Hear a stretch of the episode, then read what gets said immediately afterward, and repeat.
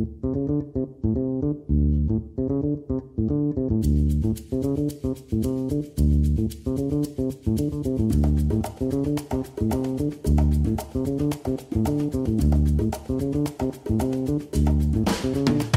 迎回到 A A 亲，我是闪光。我是王文景。我们的 Podcast 呢会在每周二的早上六点半准时上线。那我们的平台有哪些呢？我们有 Spotify、Google Podcast、Apple Podcast、Sound On、First Story，还有 KKBox。以及不定时播送的花絮。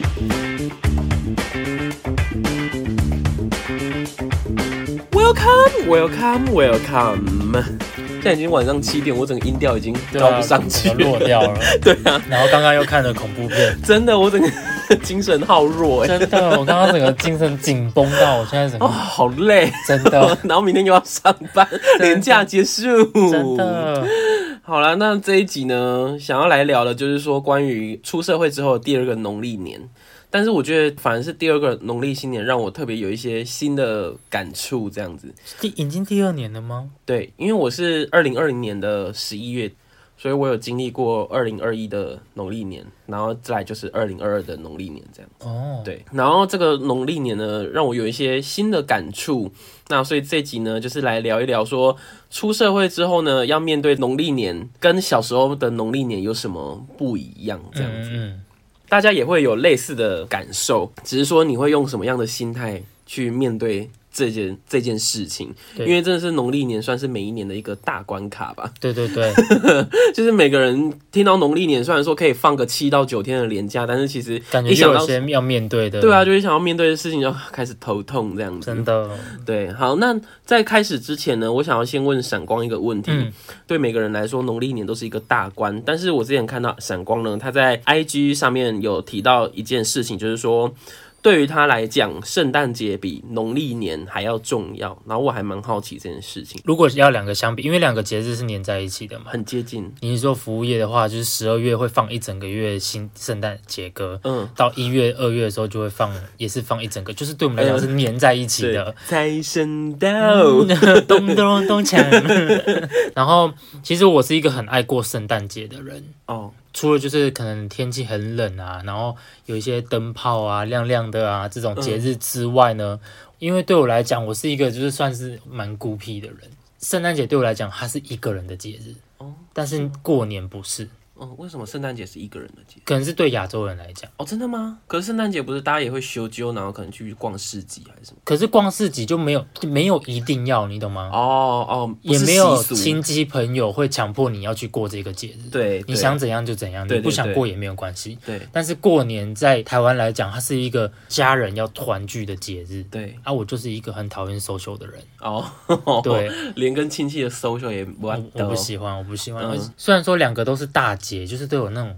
过节的气氛，但是圣诞节就是我会觉得它是一个欢乐的节日哦，就是你有一个名义，可以哦，我可以买个礼物送给自己什么的，也不用也不用什么包红包给其他人啊，也不用讲一些什么过新年的话、啊吉祥话，对对对，就觉得嗯还蛮开心的这样哦，新年就不一样了。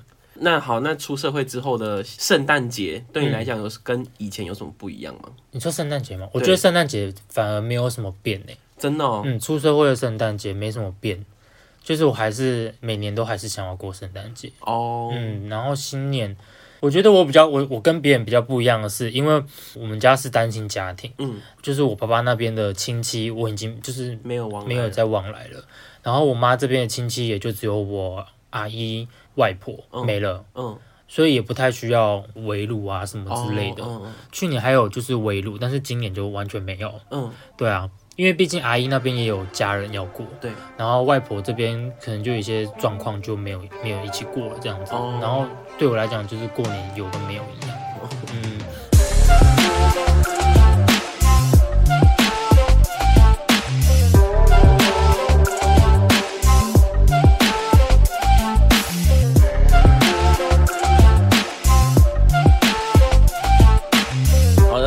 到农历年的体悟呢，嗯第一个我就是觉得说，好像给红包的感觉比以前收红包的感觉还爽哎。可是我不喜欢这种感觉，真的。哦。可是会虽然会有一种就是我有能力了，有一种我有能力，有一种微微的骄傲感。对。但是这种感好的感觉没有大过于我觉得自己该长大的那种讨厌的感觉。不懂，就是其实我一直觉得说说为什么出社会就等于是我长大了。哦，可是我一直以来都是别人的小孩啊。对对对，我我一直都没有一种我长大了的感觉。哦哦，虽然说小时候，你知道小时候在教会的时候啊，就会看到那些大哥哥们，嗯，就觉得说他们就看起来很稳重，嗯，好像什么事情都可以去面对，然后什么外面什么有一份工作，薪水稳定，什么就觉得哎，他们好像我所谓的那种大人呐，有一个形象在。但当自己到了这个年纪的时候，会觉得说，哎。我有达到当时候那些大哥哥们该有的样子吗？哦，可是又觉得说我不想要这样哦，就想要永远当小孩啊。那我懂你的意思，可是我的感觉并不是在于。成不成长这件事情，而是在于说我有经济独立的能力吧。因为我是自己很爱花钱的人，就是我妈她可能求学时代她给我的零用钱，我常常都是花光的状态这样子。当我自己有经济独立的能力的时候，就是说我可以自己赚钱，然后自己花，然后不用在那边跟别人伸手拿钱的那种感觉。我觉得这样子是不到爽，但是就是说会会觉得说心底是舒服的，因为毕竟你跟人家拿钱，那个面子是要拉下来的。对啊，对啊，就算说拿的是自己的妈妈，但是你是。可能还是要看时间。假如说妈妈可能心心情不太好的时候，不要跟她拿钱这样子。所以我就说，哎，当我有经济能力了，然后我可以包红包给人家了，然后而且像我阿妈就是小时候对我这么好，然后我现在可以用红包回馈她了，这样子我会觉得说心里比较舒畅这样子。所以我就觉得说，呃，能给出红包的那种感觉是很好的，而且又加上说小时候收红包嘛，就是难免都会被妈妈收走。然后可能你就是开开心心拿到红包，但是你实际上可以花的零用钱一千块，对啊，也不多。嗯，然后那些被妈妈拿去的钱，他会都会有一个名义，但是你不知道他实际花到哪里去。对啊，说拿去缴学费。对啊，所以就是会有那种纠结感，就是说，哎，我就算拿到那些钱，他还不是我的的那种感觉。但我现在就是赚多少，虽然说有一部分是会拿去存的，但是剩下的钱就都是我的，我要怎么花就怎么花，这样子。这是我第一个比较深刻的体悟。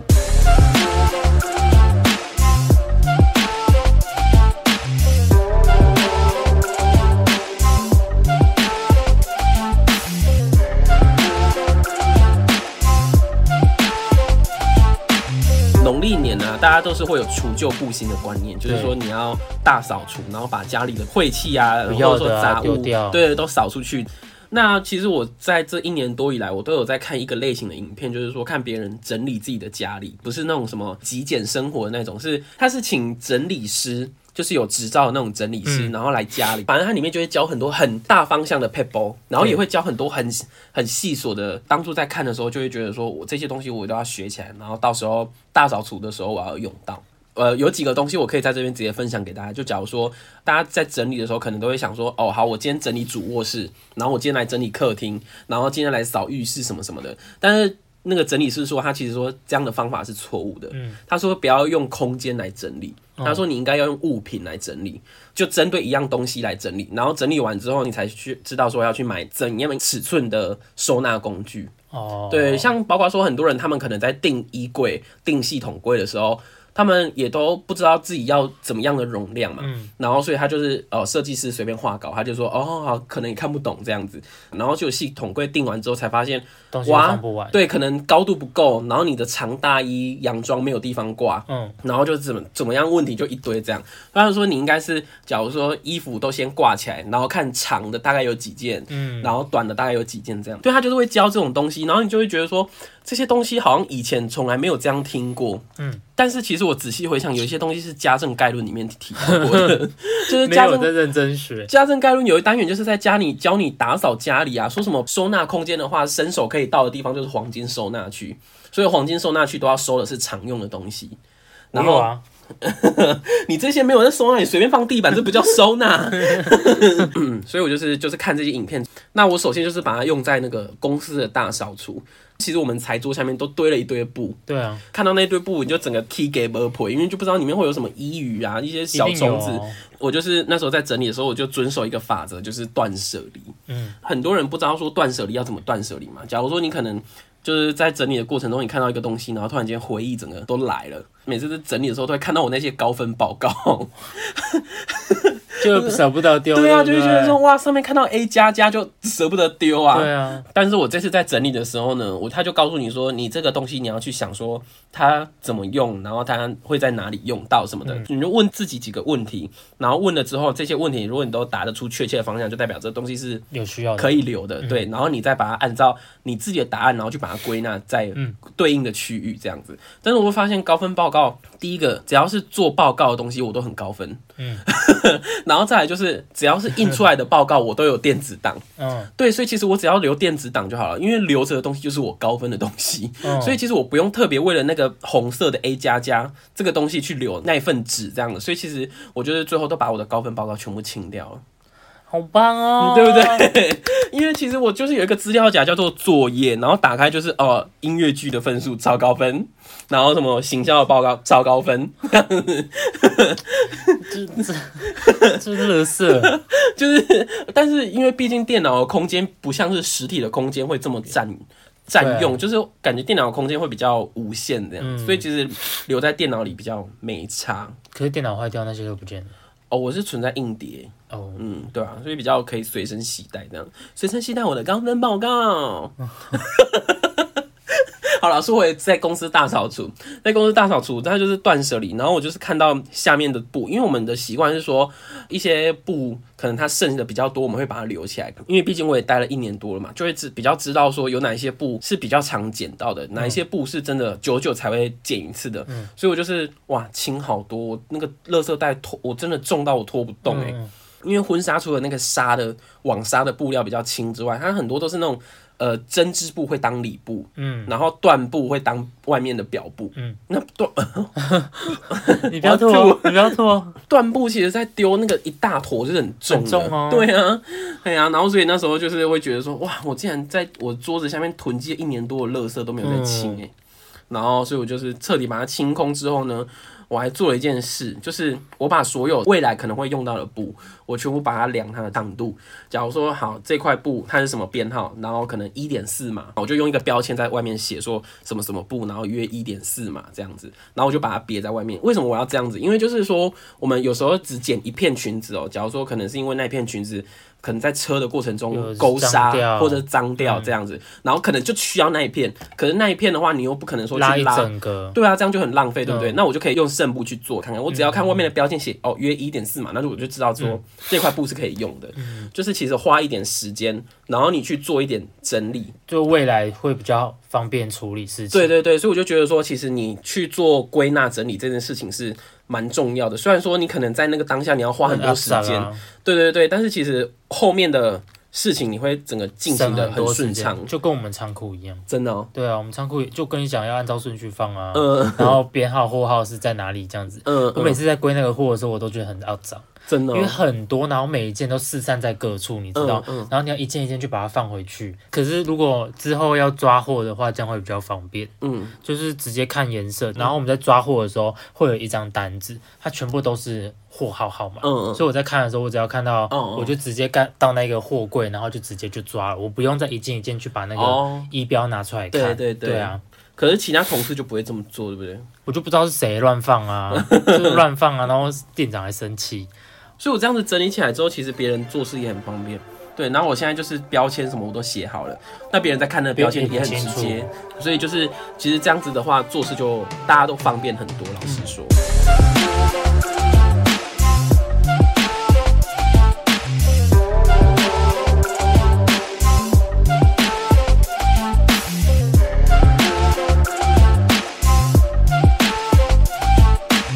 刚讲一部分就是说我的那个高分报告我全部丢掉了，对，然后还有一些就是我可能以为我会用到的书，我会看的书，我也都全部丢掉了。嗯，像我妈她在大扫除的时候，她就是没有做到断舍离这一点，所以她其实整理完之后，你会觉得整个空间没有差很多。他就只是把它摆整齐而已。对，他就是摆整齐，然后先推到一个角落，然后插这半边，然后再把这些东西插堆到这边，插另外半边。对对对对，然后你就觉得说，哎，东西都还在，但是就是没有整齐的感觉。你知道丢掉的是什么吗？是灰尘。对 对，你只有把灰尘擦掉而已。对啊，所以我觉得说大扫除真的是一个决心，你真的是呃下定决心说好，我今天就是要把我的这个地方整理干净。然后就是认真做到断舍离，就跟收衣服一样哎。其实一个东西它充满回忆，你知道吗？像是我之前在美国买的那些衣服啊，我觉得很不舍得丢。虽然说我可能现在再也不会穿了，嗯嗯，就会觉得说它充满回忆，可是就最后还是下定决心把它丢掉，因为就觉得放在那边它也是占空间什么的。也是，想说回忆也不用这样子让它保留着。看照片就好了。对啦，也是现在有照片都很方便。呃，像之前我看那影片的时候，丹尼表姐她有请整理师来，她就是很喜欢留前男友的一些小情书啊什么的。对，呃，她不想丢，嗯，但是纸张的东西留着就是占空间，而且纸张会坏掉，所以整理师就跟他说，你就全部扫描起来变电子档。他说，因为你纸张的东西你。囤在一个盒子里面，你永远不会再去翻它了。对，你扫描起来变电子档照片之后呢，你可能播到的时候，哎，不小心就就会开始看，就至少你在手机里你不小心拨到，你就会看。可是你放在一个空间，里一个收纳空间里，你真的是永远不会再去翻它。真的，所以我就是觉得说啊，这点真的是太有道理了。有时候真的是很亲近的人在跟你讲这些事情的时候，你都完全不想听。可是一个当你信任的专业的外人在跟你讲的时候，你就觉得说怎么这么有道理呀？都 这样，人都是对啊，对。然后所以我觉得那时候也是很。下定决心把一些我自己以为很念旧的东西全部都丢掉，嗯，然后我就觉得哇，整个房间，我的整个书房真的是哇，空间大到不行哎。丢了当下你会心痛吗？其实我当我问完自己那些问题，然后当我知道它是一个无用之物的时候，就已经不会心痛了。可是我还是如果它是这种充满回忆呢？好像没有诶，我好像没有丢掉特别痛心的东西。嗯，如果这么痛心，我可能就不会丢了。哦，有可能，毕竟它还是有点用处，在我心里。你可以咨询一下整理师，看这种东西要怎么处理。那就烧掉。哦，不会，整理师不会强迫你丢东西。他说：“哦，他会尊重你。对对对，毕竟那是你的东西。对对对，因为整理是说，如果硬要你把东西都丢掉清空的话，你有时候可能会报复性的购买，然后去填补这些空白，这样子。对对对对。但是如果你当你有计划的去舍弃掉一些一些东西的时候，你才会真的从心里把它们去除，这样子。对，所以我就觉得哇，听起来好难过。对啊，虽然说很难过，但是我觉得整理师还是有它的必要存在。有点像开导心灵师的那种感觉。对啊，呃，哦，我我看到丹尼表姐那个整理师真的是超厉害的。他还说什么，当你东西都断舍离成功之后啊，你就是呃会开始落塞，身体生理对生理的落塞啊。我接下来要讲的这个，呃，信者信之这样子，他就说，因为人体有七个脉轮，好像是瑜伽印度瑜伽的一个理论。他说人体有七个脉轮，然后说在肚脐这个地方的脉轮呢叫做脐轮，它掌管的是人类的执念和你的执着。所以当你把这些你执着的东西全部去除之后呢，你这个脉轮就会是畅通的。那因为它在脐，它在肚脐这地方就是跟你的肠胃很接近嘛，所以当你把这些执着都去掉的时候，你的肠胃也也会变得畅通这样子。所以那些宿便都会排出来，有可能。他就说你就会开始大老塞。那你刚刚是？你说可能就是你刚刚是丢了什么？丢了钱吧？我钱丢了，丢给那个好帅的店员。对啊，给他两百五，两百六十五。我跟你讲，如果有收听有台南的朋友的话，拜托去西门路的那个一起喽香爆咸酥鸡店。对。店员好帅哦，真的，那个肩膀之宽，好宽，真的好宽。他就背对我们在那边检查那个咸肉，Oh my god！感觉要从后背后抱住，哎，感觉他身体就香香的。呃，不要沉默。刚要去上班的时候，可能会有油耗味。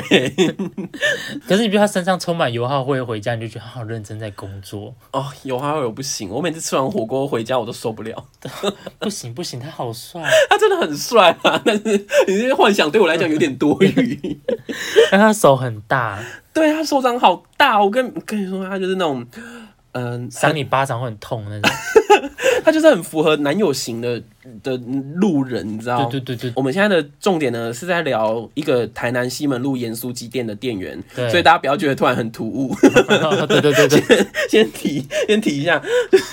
我看那个店员，他就是肩膀很宽，然后腰也窄窄的。对对，然后但是又不会窄到说就是哦，好像健身模特那种很 fit 的那种程度，就感觉他是对，他是感觉就是腰有一点肉肉的这样子，就是整个很生活化。对，我觉得肚子有点肉，这样 OK。壮壮，然后肚子有点肉，不用有腹肌没有关系。我觉得有腹肌的话，就是跟他在一起就很像在约炮。对，对啊，而且感觉都会离开。对，而且看到看到那种男神型的那种腹肌，感觉好像自己在吃盐酥鸡，就负担很重。对啊，好有罪恶感，感觉 就是我的生活战战兢兢。对啊，就是说啊，我男朋友身材这么好，我怎么配得上他？对对对，会有种不安全感，对不对？对啊。但是看到之后，哎，腰间稍微有点赘肉的人，就会觉得加分，是一种加分。对啊，就是哇，他跟我一起变胖。离我越来越近的感觉，他就是男友感，就不是男神感，而且他有点傻傻笨笨的感觉。呃，对你，你是怎么观察到的？就他在那边玩热狗，在暗示我们吗？Oh my god！Oh my god！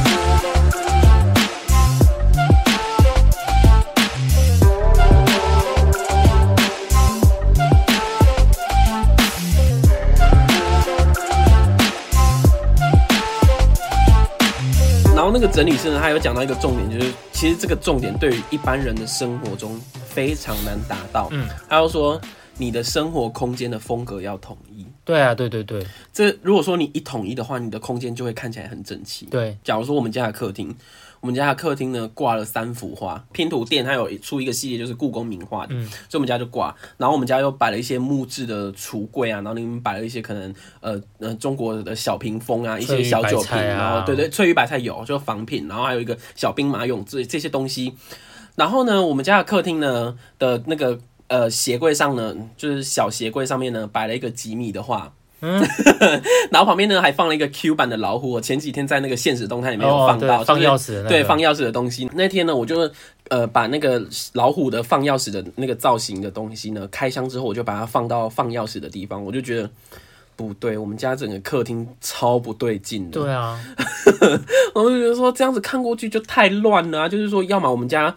整个整体的东西都是中国风，就不要把就不要有那些几米的东西了，就整个都是中国风的东西。其实这就是很多人他们会有的一个问题，就是说可能逛网购的时候逛到一个很爱的东西，觉得说可以买买回家做摆饰，对，但他没有考虑到就是说其实这跟他整个整体不搭，对他的居住环境是不搭的。就喜欢跟适不适合是两件事情。对对对，所以那时候就是我看那个 YouTube 影片，他们就是很纠结说哈，那我就是喜好的东西跟我喜好的风格是完全不搭，怎么办？假如说你喜欢北欧风，但你喜欢的是动漫的公仔，那怎么办呢？他就说，那你的其他的公仔，你就是先收藏起来，收藏在看不到的空间。可是我就想看到它，但是就是你就是可能用轮战的方式，轮哦轮流，轮对对对轮流轮流这样子摆。但是就是说，你如果说真的是要刻意去经营一个东西的话，你真的是要付出一定的心力，对啊。然后我就想说，好，那我的书房就是。我也想要把我的书房有一个统一的风格，然后我就看我就是书房大部分也都是木质的家具，嗯，所以有点想要有一点那种极简的中国风的那种感觉，你知道吗？我那时候嗯下定决心说我要开始走这个路线的时候呢，我还去保雅逛一趟，看有没有什么东西可以让我有灵感这样，嗯，然后我就想说我书房缺一个垃圾桶，然后我就去看，我靠，全部都是那种塑胶的，然后铁的，对，铁的那种的，真的那塑胶桶好吵啊，然后就上网搜寻木纹垃圾桶，还真的有，你要去那。个吧，去宜得利吧。宜得利有吗？木，要不然就是大创。哦，有可能哦。嗯，要不然就是在统一一个店买你们的所有东西。哎，可以。我也是有在有在看说，如果说我想要有一个极简中国风的感觉的话，可以怎么去搭配这样？这样你就不可以买那个小雏菊毛毯了。小雏菊没关系，我没有要买，那是你要买的。小雏菊毛毯，对，因为我的书房是在合适啦，所以其实地板也都是木头的。嗯嗯，我还有想过，我想要买香炉诶，其实我没有，我没有在烧，我没有在点香的习惯，但是我就觉得看到有一些古装剧里面的香炉，真的是就马上去搜寻同款呢。我记得好像有那种专门在卖香炉的，然后也有那些器具跟里面的那个香哦，很考究的，有那种压扁的那种。嗯嗯，它会压压压，然后可能会压出一些纹路啊，然后你在烧的时候，它就会跟着那个纹路这样烧。哦，这么这么这么优雅。嗯，画画的时候啊，我会需要放那种参考的书这样子。你要书架？对，我就买书架。以前小时候不是都有那种书架？对啊，然后上面有神奇宝贝。我之前就去应急，然后就去去那种什么。一零一文具，然后就买一个 Soga 的，然后就说：“干，这怎么东西那么丑啊？”那我就网购买了一个木木做的。你在笑什么？我突然回忆杀。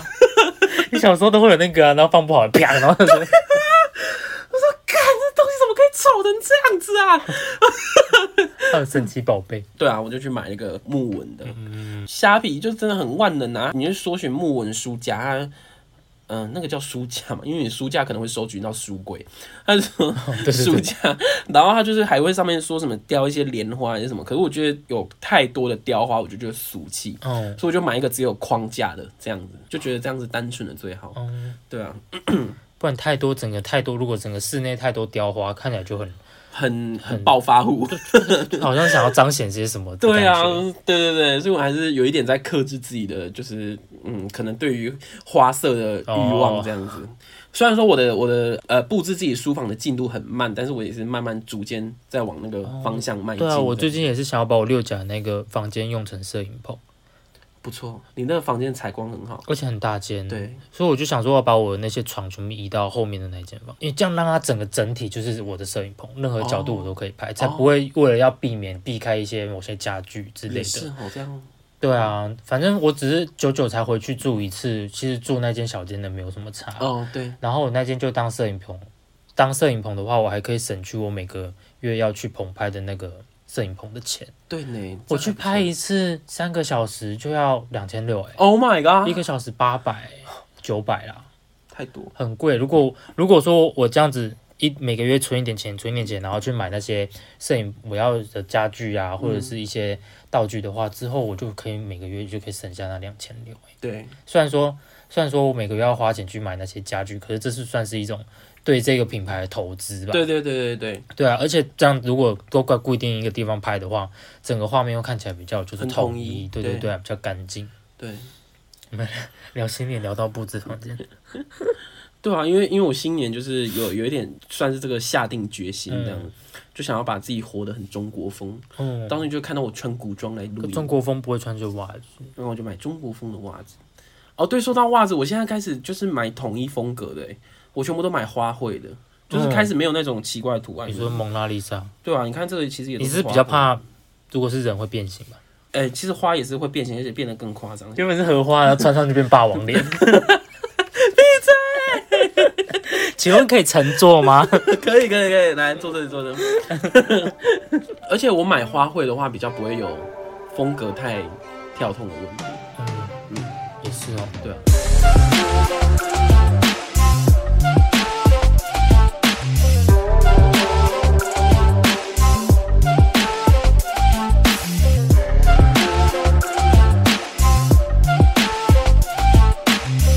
过年呢，就是最大的重点，就是说你要去面对好久不见的亲戚哦。对，然后其实每一年都会有那个 YouTuber 影片，就是教说怎么样去面对烦人的亲戚这样。可是其实很多人的方式都很激烈，就是就是那种就是那种用呛虾的啊什么什么的。但是其实大家可能看得很爽，但是不一定说真的敢用这样子的态度去。对，面对亲戚，真的，我我自己的亲戚是没有这么机车啦。我是没有亲戚，对，我自己的亲戚是没有到是没有机车到这么爱比较这些问题这样子。但是我是在 YouTube 上面有看到一个。影片啊，就是在讲说，现在中国大陆他们有兴起一种流行的说话的方式，叫做废话文学。嗯，对，他就说，如果呢你在面对亲戚的时候，你其实也可以用废话文学，就是四两拨千斤把那个问题推掉。嗯，啊，你什么时候结婚啊？你就可以说，该结婚的时候结婚。哦，对，对对，就是没有给出个明确答案，但是我回答你了。对对对，但是就是用很北北蓝的态度嘛，你可能没办法用像 YouTuber 上面教的那种呛下的方式去应你的亲戚，但是这样听起来也是很强硬诶。这种回答方式，摆烂的态度的话，大家应该比较容易达到吧。哦，可能大家之后就会觉得不太想要理你这样。对对对，因为如果你在用呛香的话，感觉就是真的在找架吵；但是你用废话文学的方式在回应的话，可能别人就会觉得说：“哦，好，这个问题不要再聊了。”哦，对，聊不下去。对啊，就是据点别人的意思嘛。嗯嗯嗯。我就是觉得说啊，有时候如果遇到不想回答问题的话，其实用废话文学好像还蛮不错的。嗯，对，我学起来，你下次给我乱回，我就知道了。我说你给我讲哦。我想讲的时候就会讲。像他有一个举一个例子啊，就是就是就是他们就是一个武侠剧，然后武侠剧里面就是那个客栈老板就问一个侠客，就说你从哪里来？然后说我从来处来。他就说那你要去哪里？我从去出去。对对对，烂死，烂死了。对是很容易据点别人呢。对啊，这招大家可以学一下，这是我这个农历年的新体悟，但是目前没有实际用，没有使用到。对啊，不知道啊，因为如果说我是真的遇到别人对我做不爽事的话，我可能连讲话都不想讲了。对啊，要么就是说会真的很直接，就是回应别人，也懒得用这种四两拨千斤的方式去回。对啊，最近啊，我也是开始在学习拒绝情绪勒索。嗯，因为我发现情绪勒索真的是。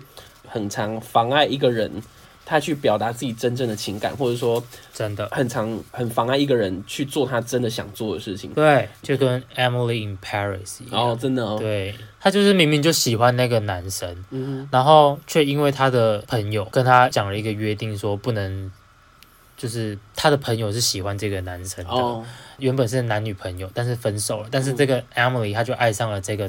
这个男生是厨师，他就爱上了这个厨师，然后也上了床这样子。但是他有跟这个他的女生朋友就约定好说，我们不能爱上同一个男生，什么什么之类的。但是他已经爱上了，他就是爱上了。然后他为了就是要逃避这件事情，他就当做我没有喜欢他，所以他就去喜欢上了另外一个。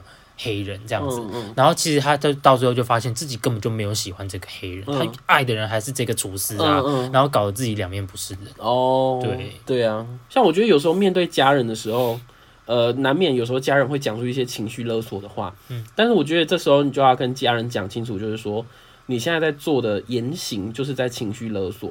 那如果说你要用情绪勒索的方式逼我就范的话，那不好意思，我做不了，嗯，因为既然他用情绪勒索。勒索我的话，大家就要知道说，呃，他用的手法是不正当的。嗯，所以我就是会直接跟他讲，就说你这样方法是行不通的哦。嗯，请你换个方法再来。你是用这种语气吗？不是啊，我是很，我要让我的对象知道说，我不是在开玩笑，我只不是在开玩笑，我真的不喜欢这样子。所以我会用很义正言辞的方式讲这样子。哦，这样也是不错哎。其实这个过程也是一个来练习，说就是脸皮不要这么薄吧。嗯，厚脸皮厚一点可以。让自己有一些少一点麻烦，对，做一些事情的时候可以省去很多麻烦，这样子。可是有时候讲一讲，对方就生气了。那我觉得对方生气的话，就代表说他真的是没有在顾及你的感受。那其实你也不需要顾及他的感受啊，因为他都没有在考虑你了。嗯。然后你还替他着想这么多，其实你替他着想这么多，还还是自己受委屈。真的啊，我觉得这在职场上也是很常遇到。对。就是明明就不是自己该做的事情，嗯，然后却因为不懂得拒绝，然后就你就要自己。做很多事情，然后也没有人知道你到底辛不辛苦什么之类的。嗯嗯，对啊，也没有人会回头来感谢你啊，所以就做自己该做的，不该做的就丢给其他人做。